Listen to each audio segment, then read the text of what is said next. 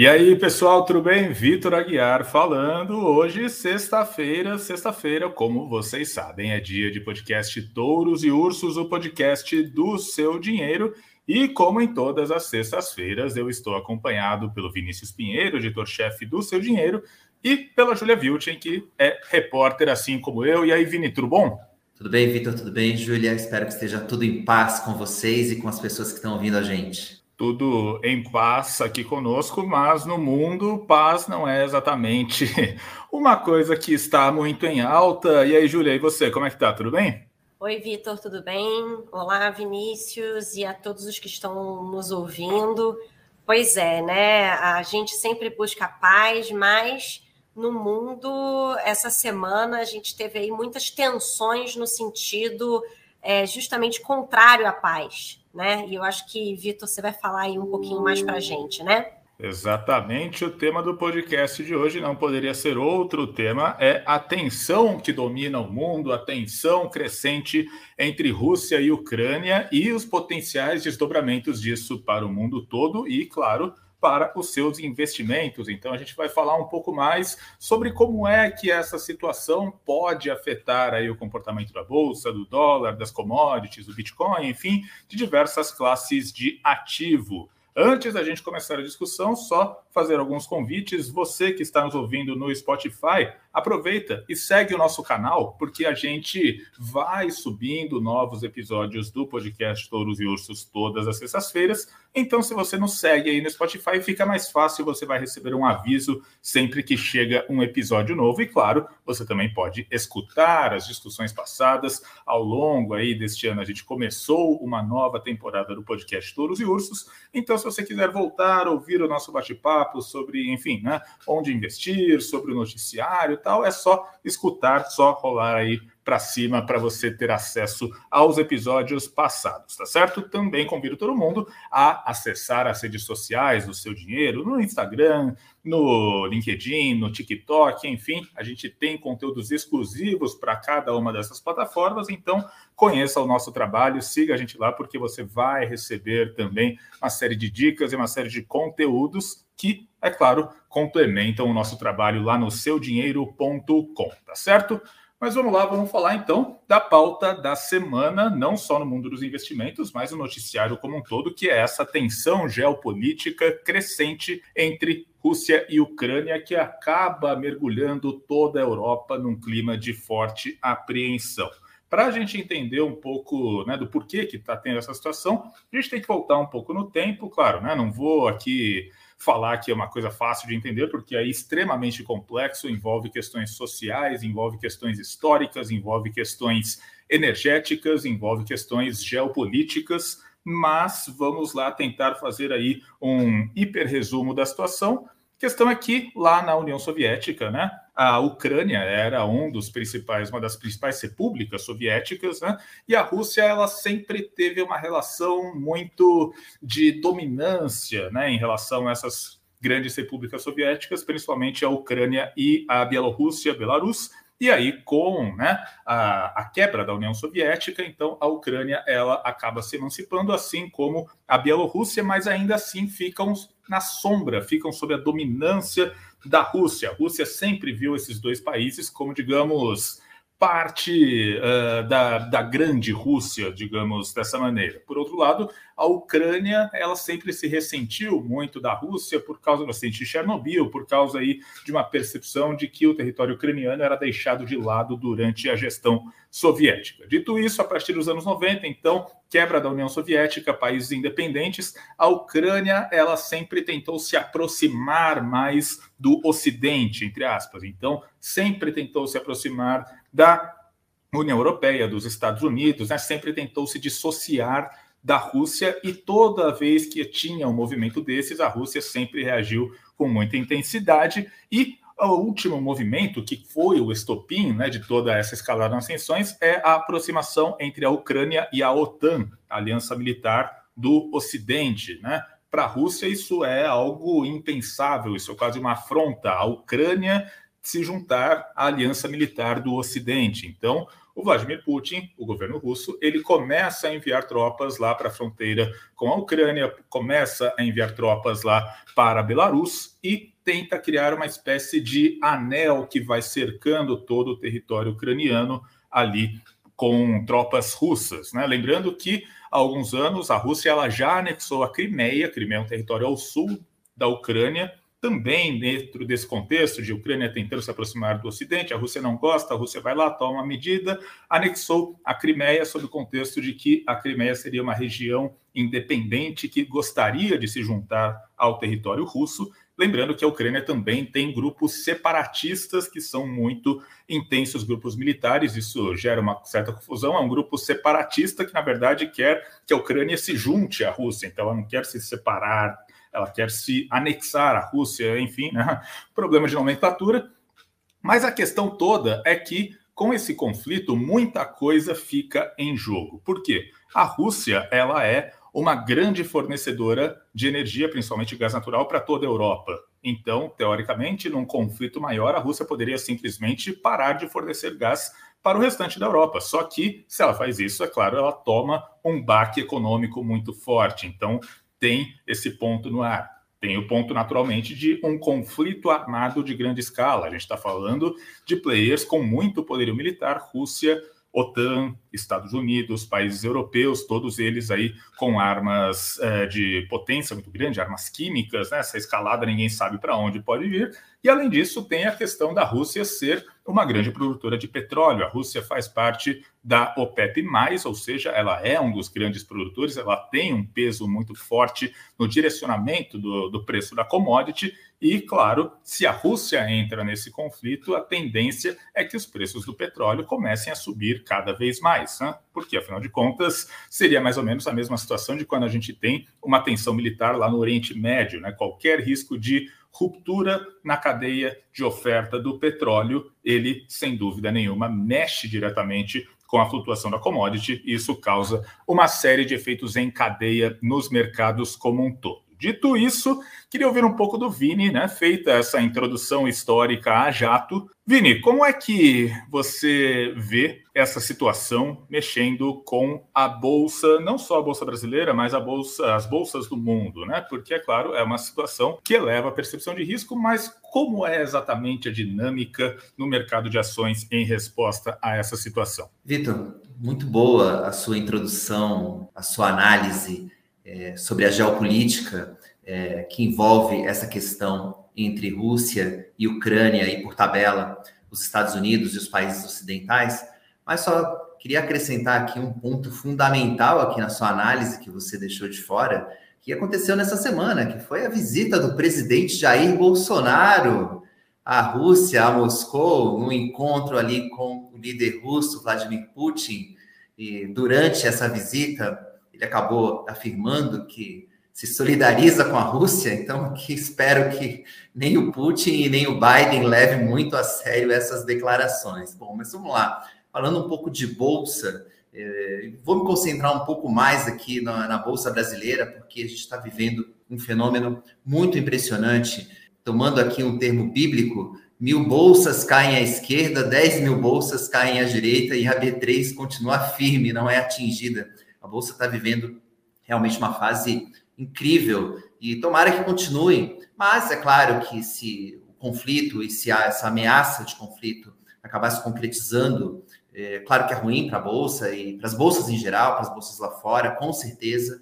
E a B3 e a Bolsa brasileira vai acabar sendo impactada, não, não, não tem como, é, como escapar disso. E a gente viu um pouco desse efeito no pregão de quinta-feira, quando a Bolsa interrompeu, a Ibovespa interrompeu uma série de sete altas seguidas, acabou caindo mais de 1%, com a escalada ali da ameaça de, de conflito entre Rússia e Ucrânia. Bom, esse conflito então é ruim, mas por um lado pode ter, ser até positivo aqui para a Bolsa brasileira. É ruim porque o conflito mexe, é claro, com a percepção de risco dos investidores, como você bem colocou, Vitor, é, a gente sabe como um conflito desses começa, então, ainda mais com esses atores envolvidos, estamos falando aí de Rússia e Estados Unidos, que acaba evocando é, as lembranças ali da Guerra Fria. Então, realmente é uma situação que preocupa e os investidores, é claro, vão partir para ativos mais seguros caso a situação se complique. Porém, aqui para a Bolsa Brasileira, é, isso pode ser até positivo, tem um efeito positivo,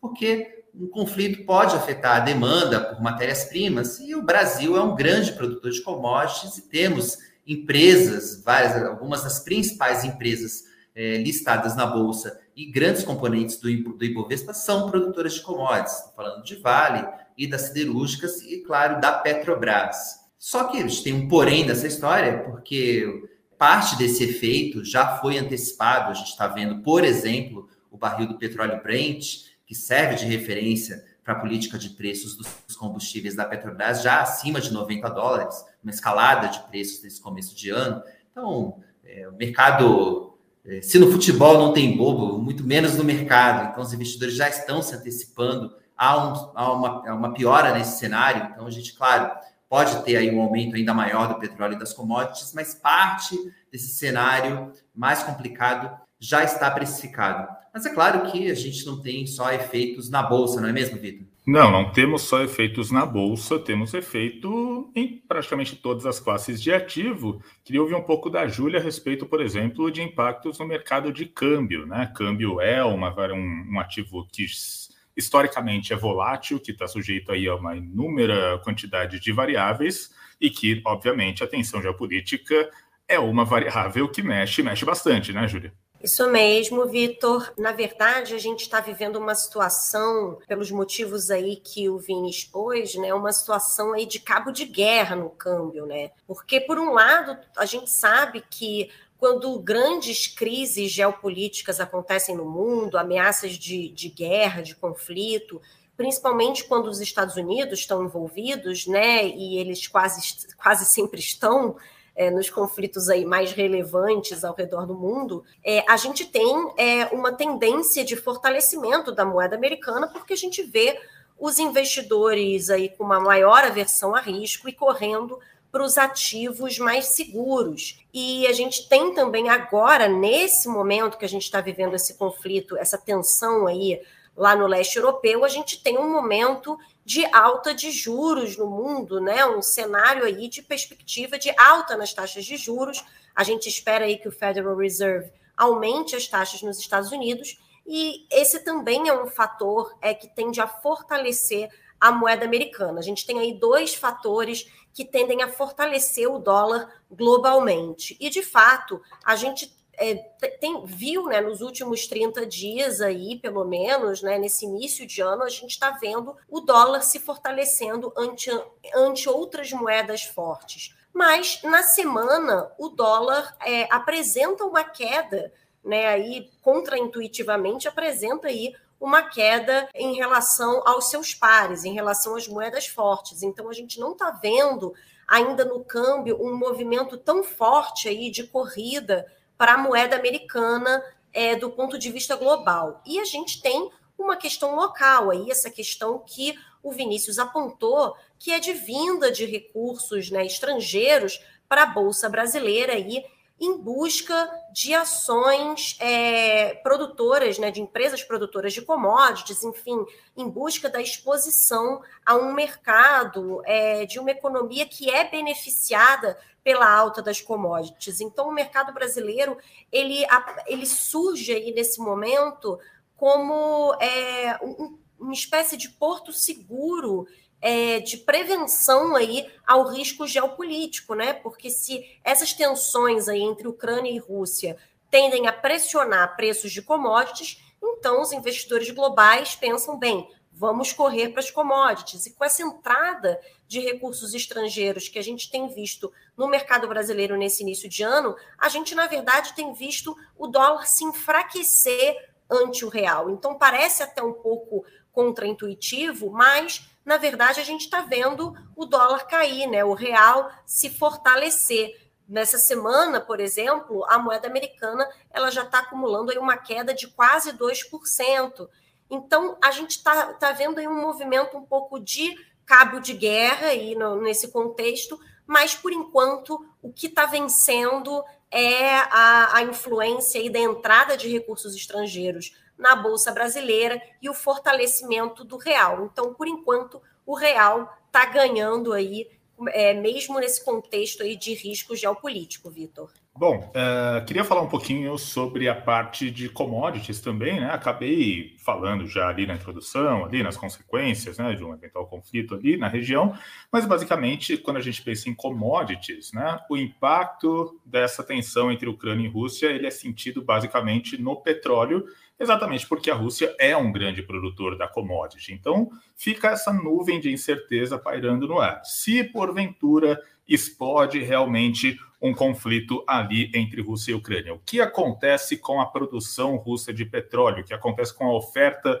de petróleo russo? Isso vai ser interrompido? Se colocarem sanções econômicas à Rússia, né? Como é que fica então a participação do petróleo que é produzido lá no país, né? Como é que fica a situação da OPEP? É uma segunda uma segunda dúvida porque a OPEP, enquanto um cartel, né, enquanto um grupo de um grupo pequeno de grandes produtores que basicamente toma né, as decisões quanto ao rumo da commodity, como é que isso fica? Né? Que postura vai tomar, por exemplo, a Arábia Saudita, os grandes produtores árabes? Né? Enfim, é, é, existe toda uma grande incerteza. De concreto, a gente tem que o barril do petróleo ele já ultrapassou a barreira dos 90 dólares. Lá não é, no, no, fim do ano passado, no começo desse ano, quando né, essa situação Ucrânia e Rússia ainda não estava tão em evidência, já tinha muito analista apontando que o petróleo poderia chegar ali a perto de 100 dólares o barril. Então a gente vê que, na verdade, esse conflito ele só acentuou essa tendência. Né? O petróleo chegou a esse patamar antes do que se imaginava. Ele vai se manter nesse patamar, ele vai ultrapassar os 100 dólares, difícil dizer, de concreto, só que então as petroleiras, né, as empresas do setor de óleo e gás no Brasil e no exterior, obviamente, se beneficiam desse cenário, mas certamente um cenário instável, um cenário volátil. Né? Não dá para a gente apostar que no longo prazo o petróleo fica nesses patamares. Além disso, também vale ressaltar o comportamento do ouro, ouro enquanto ativo de defesa, né? A gente vê que nesse cenário de incerteza teve muita gente correndo para o ouro, portanto, cotação do ouro ela está um pouquinho em alta, mas novamente, né, é ainda uma coisa incerta, é difícil falar em tendência nesse momento. Para encerrar aqui a nossa análise de ativos, queria passar para o Vini para falar um pouco sobre o Bitcoin. Bitcoin, né, o mais misterioso dos ativos, afinal de contas, ele é afetado pela crise geopolítica ou não, Vini? Quem esperava que o Bitcoin fosse um, um porto seguro ou uma reserva de valor para momentos como esse deve ter se frustrado, porque a criptomoeda sentiu os efeitos da crise russa, da, da crise russa com a Ucrânia. Nessa sexta-feira, no momento que a gente está gravando o podcast, as cotações da principal criptomoeda do mercado chegaram a ficar ali muito perto do patamar de 40 mil dólares, e se ultrapassasse esse valor para baixo, poderia aí ter consequências ainda maiores, porque o, as criptomoedas funcionam muito ali na base da análise gráfica, então tem, os investidores trabalham muito com topo e piso de cotações. Então, até, Vitor, respondendo a sua pergunta, sim, a crise russa acaba sendo ruim para o Bitcoin e para as criptomoedas, e a gente pode ver dois fatores é, influenciando esse mercado. O primeiro é técnico, porque os países que estão envolvidos nesse conflito é, são produtores, é, são mineradores de, de criptoativos. Então, estamos falando aí da Rússia, que hoje é um dos grandes polos de mineração do mundo, além, é claro, dos Estados Unidos e do Cazaquistão, que fica ali também na região. Eles são hoje os três maiores polos de mineração de Bitcoin do mundo, depois que a China baniu a atividade do país no ano passado.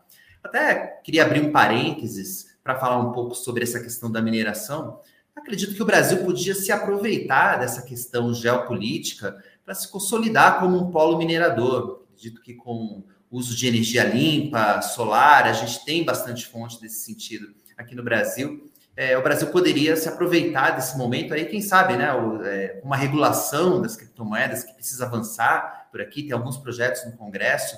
Entendo que Brasil poderia se tornar um polo de mineração e relativamente afastado de todos esses riscos geopolíticos, poderia ser até interessante para o próprio mercado de Bitcoin como um todo e de criptomoedas que o Brasil entrasse nesse, nesse mercado de mineração de criptoativos. Mas voltando aqui para essa questão, é, para a questão específica das cotações, além dessa questão técnica da mineração, é, a gente tem também uma questão de mercado, porque o, o Bitcoin é um ativo de risco e não tem se mostrado como, como coloquei, como uma reserva de valor nesse momento, e um ativo de risco nesse momento acaba sendo prejudicado, o apetite dos investidores acaba sendo afetado no momento de maior aversão a risco.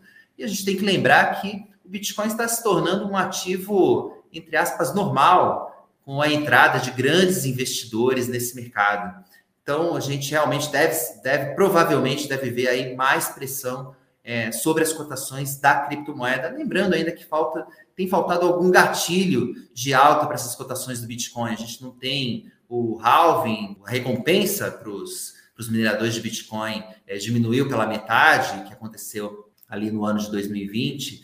Então, você não tem nenhum outro fator técnico que possa puxar essas cotações, e você ainda tem esse momento de maior aversão a risco. Então, realmente, eu vejo as cotações da criptomoeda pressionadas, Vitor. A gente vai para o segundo bloco do nosso podcast, que é o bloco dos touros e ursos em si, em que a gente fala um pouco sobre os ativos, sobre, enfim, né, as notícias, sobre o que a gente está vendo aí como positivo e o que a gente não está vendo com bons olhos, digamos, né, desta maneira.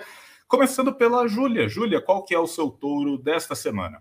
Meu touro dessa semana, Vitor, é a Eletrobras. É, teve uma notícia aí favorável saindo na última terça-feira, que o Tribunal de Contas da União aprovou né, a privatização da Eletrobras, apesar de um relatório que defendia é, que, na verdade, a companhia valeria aí o dobro do preço que o governo está pedindo. Então, é, até esse relatório fez aí o mercado ficar é, um pouco é, receoso, né? Houve um voto contrário aí à aprovação da privatização, justamente com base aí nessa avaliação, né, de que na verdade a estatal vale o dobro dos 67 bilhões aí que o governo está pedindo, mas mesmo assim a privatização é, foi, foi né, aprovada pelo TCU e a Eletrobras já tinha, inclusive, anunciado que pretende protocolar registros de oferta de ações, tanto no Brasil quanto no exterior no segundo semestre, né? No exterior, no caso, seriam seria uma oferta aí de ADRs, que são recibos de ações. E a gente viu os papéis da Eletrobras reagindo muito bem a essa notícia, subindo aí cerca de 5% ao longo da, dessa semana, né? E, e no dia seguinte a essa aprovação, eles tiveram uma alta aí bastante forte. Então, esse é o meu touro da semana, Vitor. E você, Vini, o que, que você destaca nesta semana como o seu touro? Vitor, gostaria até. Tinha, já tinha um candidato pronto para essa semana, que era o Palmeiras, mas infelizmente o Verdão não foi campeão mundial. Palmeiras ainda não tem mundial, então não vai poder ser aqui o meu touro da semana. Então, na falta do, do Palmeiras, acabei escolhendo o Banco do Brasil. O BB registrou aí um lucro é, divulgou o balanço é, nessa semana e foi um resultado sensacional, atingiu um lucro de 21 bilhões de reais em 2021, apresenta uma alta aí de 51% em relação a 2020. Claro, base de comparação afetada pela pandemia, mas ainda assim um resultado bem acima do esperado pelo mercado. Além disso, o Banco do Brasil diminuiu a diferença para os pares privados em termos de rentabilidade, já vem alcançando aumentou a rentabilidade para patamar de 16% no quarto trimestre, ficou pertinho do Bradesco, que está ali nos 17%, mas ainda um pouco distante de Itaú e Santander, que estão na casa dos 20%. Mas ainda assim, um patamar muito bom de rentabilidade para o Banco do Brasil. E lembrando que as ações do ano passado sofreram bastante depois da interferência no comando do banco, é, a chegada da nova, da nova gestão é, com o indicado mais próximo do presidente Jair Bolsonaro, o mercado temeu que houvesse uma orientação política maior na gestão do banco, mas esses temores, pelo menos até o momento, não se confirmaram. O presidente do Banco do Brasil, Fausto Ribeiro, vem fazendo um trabalho é, bastante técnico, profissional, acho que os resultados é, comprovam isso, e o mercado parece que está começando a premiar o Banco do Brasil e a gente vê as ações acumulando já uma alta de 25% nesse comecinho de ano aí desde o começo de 2022. O que eu vejo para o Banco do Brasil é um, um risco quando estiver ali no período mais próximo do período pré-eleitoral, provavelmente é uma ação, uma ação que pode sofrer caso o, o ex-presidente Lula mantenha o favoritismo eh, nas eleições, porque o governo, os governos petistas usaram no passado o Banco do Brasil ali como instrumento político para aumentar crédito, mas e acabou ali afetando muito a rentabilidade do banco. O banco quase precisou passar por uma capitalização ali entre, no final do governo Dilma. Então pode ser que a gente tenha ali alguma pressão sobre as ações chegando no segundo semestre. Mas, por outro lado, a ação está muito barata e parte desse risco já está no preço dos ativos, Vitor. Eu também escolhi para o meu touro desta semana uma empresa que divulgou balanços há muito pouco tempo. Essa empresa é a TOTUS. A TOTUS reportou os resultados do quarto trimestre na quarta-feira à noite e reportou um conjunto de resultados bastante sólido, com crescimento de receitas, crescimento de lucros e crescimento acima do que era esperado pelo mercado. E talvez mais importante, a TOTUS reportou um aumento nas receitas numa velocidade maior do que os custos, portanto, as margens dela estão melhorando. E aí, quando a gente pensa né, na dinâmica do setor de tecnologia, a gente olha para fora né, e a leitura é de que, ok, os juros em alta são muito maléficos para as techs, mas as big techs, né, as grandes empresas que já estão consolidadas, que, que já geram receita, elas vão ser impactadas, mas elas têm condição de absorver o baque e continuar firmes. Quando a gente transpõe essa lógica para o Brasil, eu diria que a TOTUS é a grande empresa de tecnologia do país e que ela que já está há mais tempo na estrada, ela tem uma solidez de balanço muito grande, ela não está ainda naquela fase de crescimento muito acentuado. Ela continua crescendo, ela continua fazendo aquisições, mas ela já é uma empresa consolidada que já gera muita receita, que tem um balanço muito firme e que, portanto, ela desponta como uma potencial companhia de tecnologia que tende a continuar apresentando resultados positivos, inclusive as perspectivas para o primeiro trimestre de 2022 são positivas,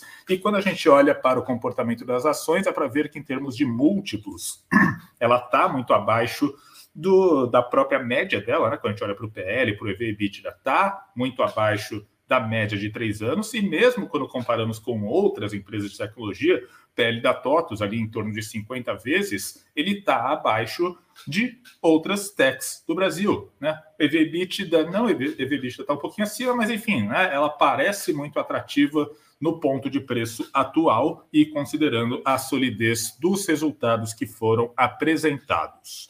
Agora vamos falar de quem a gente não gosta muito, né? E claro que quando essa parte é a parte que sempre rende mais aqui no programa, Começando pela Júlia. Júlia, quem que é seu urso da semana? Vitor, o meu urso é o minério de ferro, né? Na verdade, eu poderia dizer que o urso é a China, né? Que veio aí colocar um pouquinho de água é, na cerveja e no chopp do Brasil. É, a gente aí surfando na alta das commodities e, e, o minério de ferro é uma commodity cujos preços vinham né, subindo recentemente também, beneficiando aí ações de Vale, de siderúrgicas, mas enfim, a China resolveu é, interferir um pouquinho aí na festa, né, para variar, é, tá achando novamente que está existindo algum tipo de manipulação no preço é, do minério de ferro, né, no mercado.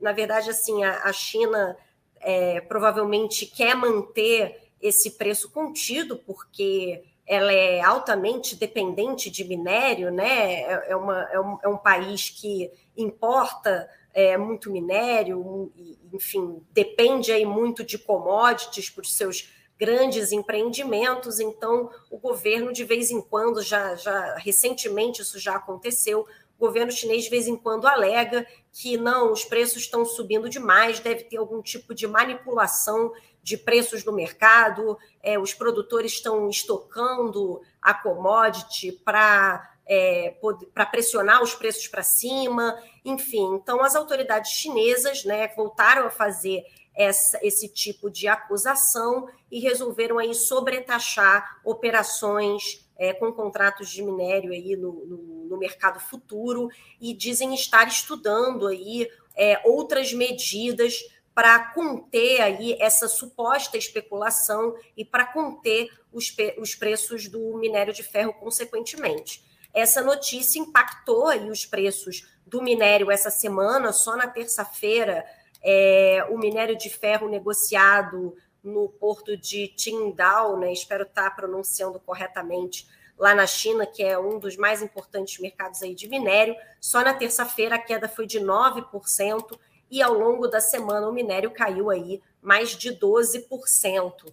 Então, é, isso aí está impactando negativamente as ações aí de mineradoras, de siderúrgicas e que tem um, grande peso aí no Ibovespa. Então, isso pode ser algo que vai atrapalhar aí a festa do Ibovespa nesse início de ano, Vitor. E você, Vini, qual é o seu urso dessa semana? Meu urso da semana foi uma sugestão do, do Caio Nascimento, que é o coordenador de redes sociais aqui do Seu Dinheiro. Também já deixo aqui em nome dele o convite para todos acessarem, curtirem as redes sociais do Seu Dinheiro. Estamos em todas elas. Bom, mas o meu urso da semana é, são as autoridades do Rio de Janeiro, diante dessa nova tragédia em Petrópolis são mais de 100 mortos e outros mais de 100 desaparecidos. É, e o meu urso vai para as autoridades do Rio de Janeiro, porque nós sabemos que não é a primeira vez e, infelizmente, não será a última. E ao contrário de outras tragédias naturais que acontecem no Brasil e no mundo, essa era perfeitamente evitável. Todos nós sabemos que o volume de chuvas na região serrana do Rio de Janeiro é muito alto nessa época do ano. E ano após ano, essas cenas lamentáveis se repetem. Bom, queria até convidar a Júlia para falar um pouco, Júlia, porque você tem família nessa região e queria até saber como é que como é que eles estão vendo essa situação por lá. Imagino que estejam preocupados. É, Vini, a preocupação realmente de quem mora na região é constante, né? Enfim, felizmente eu tenho é, meus pais moram em Teresópolis, né? Felizmente está tudo bem por lá, mas não é a primeira, primeira vez, inclusive nos anos recentes, que esse tipo de tragédia ocorre na região serrana. Enfim, eu me lembro quando aconteceu em Friburgo, alguns anos atrás, até o, o, uma amiga minha que era de lá, enfim, ficou extremamente consternada, porque a cidade foi destruída, né? Petrópolis, enfim, para quem nunca visitou, é, é, uma cidade super turística, né, que vale muito a pena visitar. Enfim, também foi muito atingida, inclusive nessas partes centrais, né, e é uma parte importante da história do Brasil, né, que, que se desenrolou nessa região e é realmente lamentável, né, e preocupante que assim nem nenhuma região assim tão em evidência é, ter é, contar aí com, com, com, medidas que previnam esse tipo de tragédia, né? Imagina se não fosse assim. Enfim, mas é, vai aí os, os meus, é, meus, meus sentimentos aí para as famílias dessa região, porque realmente deve ser muito duro ter que enfrentar todos os anos o temor aí com as chuvas de verão. Toda a solidariedade lá para o pessoal em Petrópolis. Bom, para fechar o nosso podcast, vou falar sobre o meu urso. Meu urso vai para a Energisa, Grupo Energisa, né? É, enfim, faz parte do Bovespa, né? Grupo aí ligado ao setor de transmissão de energia, porque hoje é sexta-feira, né? Então, ontem, na quinta-feira à noite, a Energisa soltou um fato relevante em que ela comunica aí uma aquisição uma aquisição de uma empresa chamada Gemini Energy. Ok, uma empresa que, beleza, tal, eles falam aqui o racional, não, não sei o que, linhas de transmissão, só que qual é o detalhe? O detalhe é que a Gemini Energy, quem é essa empresa? Essa é a empresa responsável pelas linhas de transmissão que abastecem o estado do Amapá e que em 2020 a gente teve aquele apagão que durou 20, 30 dias no Amapá e aquele embrólio e no meio de pandemia e aquela, aquela situação horrorosa. E a Gemini era a empresa responsável por gerenciar as linhas de transmissão que falharam por semanas e semanas. Ok, ótimo. Poxa, né? Energisa compra, né? Espero que a situação lá melhore, então, que o serviço melhore. Só que eu estou escolhendo a Energisa como urso por causa da maneira que eles escolheram para divulgar essa notícia. Divulgaram via fato relevante. E aí é protocolar que nesse tipo de coisa, ah, não, né? A empresa X vai comprar a empresa Y por X milhões de reais. A Energisa não fez isso. A Energisa disse que ela está comprando 2 bilhões 330 milhões e alguns quebrados de ações da Gemini ao valor unitário de 35 centavos, 0,35, 30, 37 por ação. Claro, você faz uma conta de vezes, um número vezes o outro, você chega no valor que é 800 e lá de bilhões de reais. Mas se é uma conta simples para eu fazer, é uma conta simples para a Energisa fazer também, eles não fizeram. Eles escolheram por fazer essa leve maquiada para não dar um número tal, né? 800 milhões pela empresa que deu todo o problema lá no Amapá. Além disso, eles passam uma imagem muito por cima do que é essa Gemini. Eles dizem aqui o seguinte: a Gemini ela é detentora de duas concessionárias operacionais de transmissão na região norte e de uma concessionária na região sudeste, blá blá blá, possui uma capacidade de transmissão de, 600, de 6.700 mega, mega, enfim, não sei que, que unidade é essa aqui, quase 1.500 é, quilômetros de extensão de linhas de transmissão, mas eles não detalham em momento nenhum quais são essas linhas né? Eles não detalham em momento nenhum quais são esses ativos, eles passam genericamente. Tudo isso passa uma sensação ruim, uma percepção de que eles estão tentando maquiar alguma coisa, eles não estão querendo falar e deixar claro que, olha, a gente está comprando esse ativo problemático. De novo, problema nenhum em comprar um ativo problemático, problema nenhum em tentar ali ver que existe né, uma, uma sinergia com o seu próprio portfólio e que, dado que esse é um ativo problemático, está barato e tal, problema nenhum quanto a isso. Mas eu achei que a divulgação da Energisa, a maneira como fizeram as palavras que eles escolheram, foi, no mínimo, pouco transparente e conversando com amigos que acompanham mais de perto o setor de energia, eles apontaram a mesma coisa. Fica uma certa, sabe, um, um, uma coisa meio estranha no ar, como se eles estivessem de alguma maneira tentando esconder ali a sujeira para debaixo do tapete. Por isso é o meu urso da semana. Dito isso, a gente chega ao fim do podcast Touros e Ursos e eu agradeço novamente a participação do Vinícius Pinheiro. Vini, muito obrigado por mais um podcast. Valeu, gente. Até a próxima. E eu também agradeço a participação da Júlia nesta sexta-feira. Júlia, super obrigado. Obrigada, pessoal. Obrigado a quem nos ouviu e até a próxima. Pessoal, eu sou o Vitor Aguiar, repórter do Seu Dinheiro. Agradeço demais a audiência. Novamente, convido todo mundo a seguir o nosso canal aqui no Spotify e também a seguir as redes sociais do Seu Dinheiro no Instagram, no Telegram, no LinkedIn, no TikTok, enfim. A gente está em todas as redes sociais, tá certo? Pessoal, muito obrigado e até a próxima sexta-feira com mais um podcast Touros e Ursos.